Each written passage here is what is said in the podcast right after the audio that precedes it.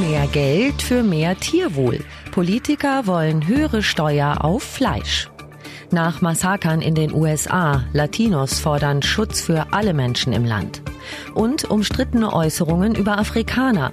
Schalke-Boss macht Pause, aber tritt nicht zurück. Besser informiert aus Bayern und der Welt.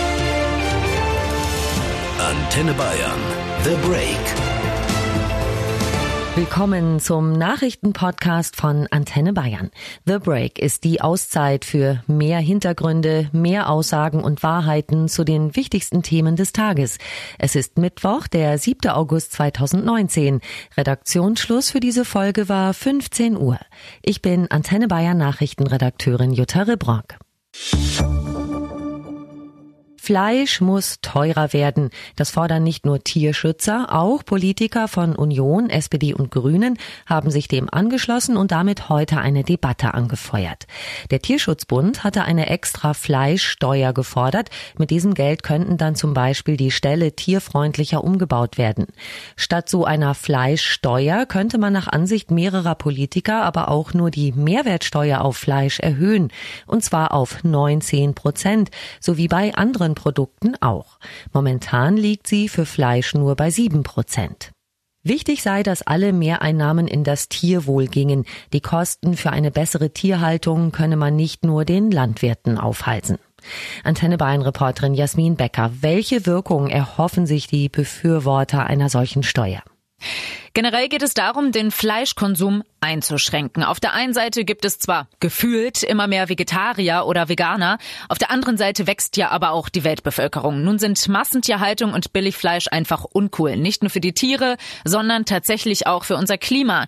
Denn die Haltung und die Nutztiere an sich stoßen jede Menge CO2 und andere Gase aus. Wir wissen ja zum Beispiel, dass Kühe gerne mal Methan pupsen, ein Gas, das 21 mal stärker ist als CO2. Indem man das Fleisch teurer macht, eben durch eine höhere Mehrwertsteuer, Steuer will man dem entgegenwirken, dass man immer so viel Fleisch isst. Es gibt aber noch viele andere Vorschläge. Welche sind das? Agrarministerin Klöckner will zum Beispiel, dass Betriebe pro Hektar in Zukunft nicht mehr als zwei Großvieheinheiten bekommen, sprich also zwei Kühe circa oder 20 Schafe auf dieser Fläche. Umweltverbänden geht das Ganze nicht weit genug. Sie fordern, dass es einfach nicht mehr so viele Nutztiere gibt. Der Deutsche Bauernverband sieht das allerdings nicht so. Er sagt, nicht die Fleischerzeugung per se sei klimaschädlich, sondern wie klimaeffizient die Tiere gefüttert und gehalten werden. Das sei wichtig. Es gibt ja auch mittlerweile schon bestimmtes Futter für die Kühe, dass sie eben nicht mehr so viel pupsen. Trotzdem, Klimaschutz ist momentan Thema Nummer eins bei uns. Und wenn man über eine CO2-Steuer spricht im Verkehr und beim Heizen, da muss man auch die Landwirtschaft betrachten. Warum gibt's denn überhaupt 19 Prozent und 7 Prozent Mehrwertsteuer? Für fast alles, was man kauft, muss man Mehrwertsteuer zahlen. Aber 19 Prozent sind nicht gerade wenig und deshalb zahlt man auf alles, was zum Grundbedarf gehört, nur eine reduzierte Mehrwertsteuer. Dafür gibt es allerdings keine klare Definition. Also was ist Grundbedarf? Und das ändert sich ja auch mit dem Konsumverhalten der Bürger. Beispiel eben Fleisch 7 Prozent noch, Hafer oder Sojamilch 19 Prozent. Der Deutsche Bauernverband jedenfalls hält nichts von einer Fleischsteuer. Es helfe nicht, wenn deutsche Bauern mehr in Tierwohl investierten und dann billigeres Fleisch aus anderen EU-Ländern gekauft werde, wo Tiere weniger gut behandelt würden, so der Bauernverband. Es brauche deshalb eine flächendeckende, verbindliche Haltungskennzeichnung. Aus der Bundesregierung haben sich das Umweltministerium von Svenja Schulze und das Agrar- und Ernährungsministerium von Julia Klöckner zu Wort gemeldet. Der Sprecher des Umweltministeriums, Nikolai Fichtner. Aus Umweltsicht sind die hohen Tierbestände und die Intensivtierhaltung das zentrale Problem und da gibt es effektivere Mittel als das Mehrwertsteuerrecht. Ein Beispiel ist das Düngerecht. Da stehen wir ja kurz vor einer deutlichen Verschärfung, die Veränderungen bringen wird in den Regionen, wo wir zu viele Tiere auf zu wenig Raum haben. Ein anderes Beispiel ist die europäische Agrarreform, wo es um die Frage geht, welche Landwirtschaft fördern wir eigentlich mit unserem Steuergeld? Und die steht jetzt in diesem und im nächsten Jahr an. Und das ist auch eine große Stellschraube, die wir nutzen wollen. Und die Sprecherin des Agrar- und Ernährungsministeriums, Silke Brandt.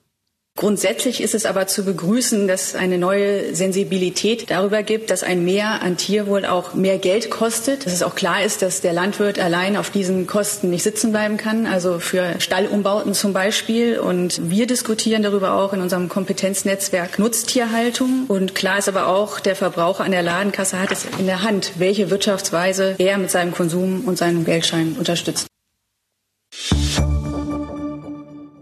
Wenn eine Katastrophe passiert, dann wünschen sich die Menschen von ihrem Staatschef Trost und möglichst auch eine Lösung, damit sich etwas ändert.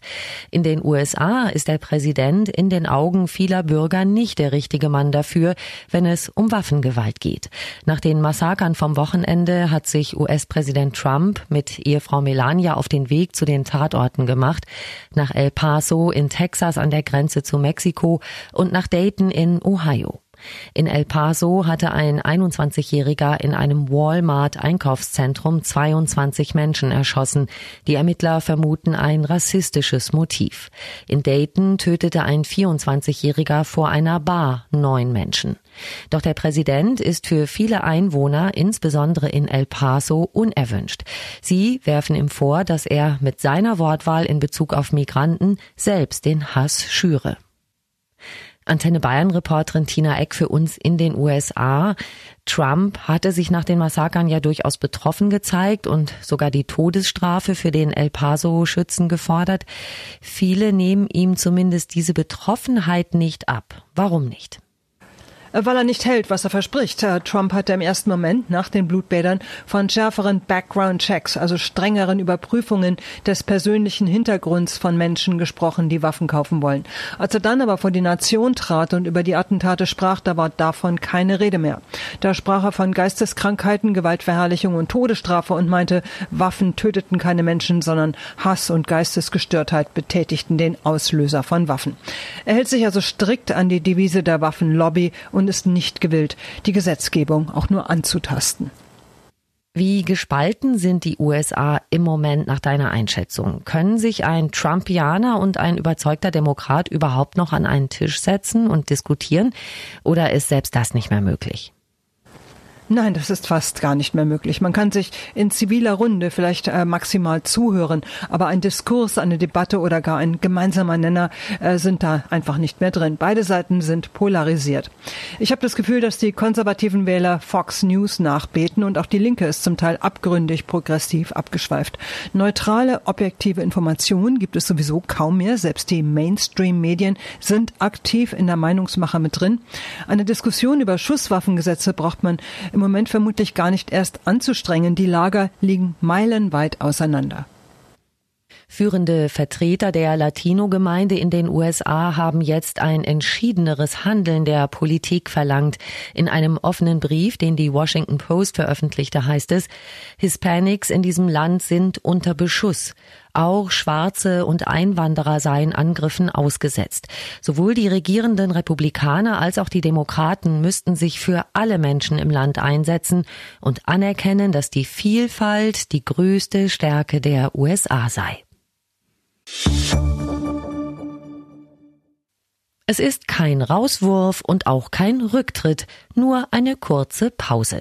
Der Aufsichtsratschef von Schalke, Clemens Tönjes, legt für drei Monate sein Amt nieder. Danach kann er weitermachen. Seine umstrittenen Äußerungen über Afrikaner seien kein Rassismus gewesen, sagt der Ehrenrat von Schalke. Und da sitzen immerhin drei promovierte Juristen drin. David Riemer aus der Sportredaktion kurz vorab. Fass doch bitte gerade noch mal zusammen, was für Äußerungen des Schalke-Bosses so viele Menschen auf die Palme gebracht haben. Also Tönnies hatte beim Tag des Handwerks vor ein paar Tagen gesprochen. Er selbst ist ja Fleischfabrikant. Und da hat er am Rednerpult Steuererhöhungen im Kampf gegen den Klimawandel kritisiert. Er meinte, man solle stattdessen lieber jährlich 20 Kraftwerke in Afrika finanzieren. Jetzt Zitat, dann würden die Afrikaner aufhören, Bäume zu fällen und sie hören auf, wenn es dunkel ist, Kinder zu produzieren. Und jetzt muss Tönjes seinen Job aber nicht aufgeben. Nach einer dreimonatigen Auszeit will er zurück auf seinen alten Posten.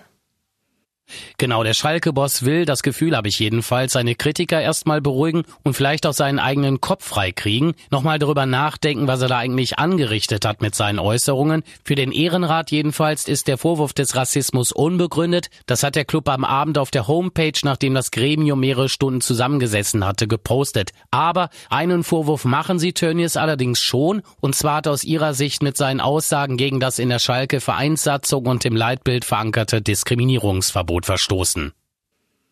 Tönnies hat in der Sitzung ja nochmals zugegeben, dass er einen Fehler gemacht hat und sich auch nochmal entschuldigt. Wird das am Ende reichen? Kann er nach drei Monaten einfach so weitermachen, als wäre nichts passiert? Also das ist schwer zu sagen. Schließlich gab es im Vorfeld der Sitzung reichlich Protest. Und zwar hatte die Schalker Faninitiative Widerstand angekündigt für den Fall, dass es keine Sanktionen geben wird. Damit haben die Fans natürlich ordentlich Druck gemacht, aber auch aus den eigenen Reihen hat es ja reichlich Kritik gegeben. Schalke Publikumsliebling Gerald Asamoah zum Beispiel, der sagte nach den Äußerungen von Tönnies, er sei geschockt und auch verletzt. Auf Twitter forderte der gebürtige Ghana und Manager des Schalker U23-Teams Konsequenzen. Wörtlich schrieb Asamoah, er beleidigt mich und alle anderen Betroffenen, das können wir nicht dulden. Also ich jedenfalls bin sehr gespannt, wie es jetzt weitergeht und ob sich die ganzen Kritiker tatsächlich beruhigen. Fragen wir doch jetzt mal unseren Netzreporter Ronny Thorau. Ronny, in den sozialen Medien sorgt das Urteil aber jedenfalls für hitzige Diskussionen. Ja, viele spotten drüber und sagen, ach, ist Rassismus jetzt in drei Monaten geheilt? Einige schreiben auch, sie wären Schalker Fans und hätten jetzt nach der Entscheidung des Ehrenrates ihre Mitgliedschaft gekündigt. Mancher angeblicher Schalke-Fan fordert auch, dass die Fans jetzt aktiv werden und Tönnies auf einer außerordentlichen Mitgliederversammlung zum Rücktritt zwingen. Denn Tönnies habe da keinen lockeren Spruch an der Theke rausgehauen, sondern Afrikaner in einer Rede beleidigt. Es gibt aber auch Kommentatoren, die das Urteil gegen Tönnies gut finden. Ja, die andere Seite gibt's auch. Einige finden drei Monate raus und dann eine zweite Chance für Tönnies. Das sei schon angemessen. Gleich ein Rücktritt für einen blöden Spruch würde die Maßstäbe bei schlimmerem Rassismus verschieben. Und durch überzogene Empörung und Reaktionen werde man, sagen einige, Rassismus auch nicht los. Das war The Break, der Nachrichtenpodcast von Antenne Bayern am Mittwoch, den 7. August 2019. Ich bin Antenne Bayern Nachrichtenredakteurin Jutta Ribrock. Antenne Bayern. Besser informiert. Jeden Tag. Zu jeder vollen Stunde auf Antenne Bayern. The Break. The Break gibt's auch morgen wieder um 17 Uhr. Jetzt abonnieren.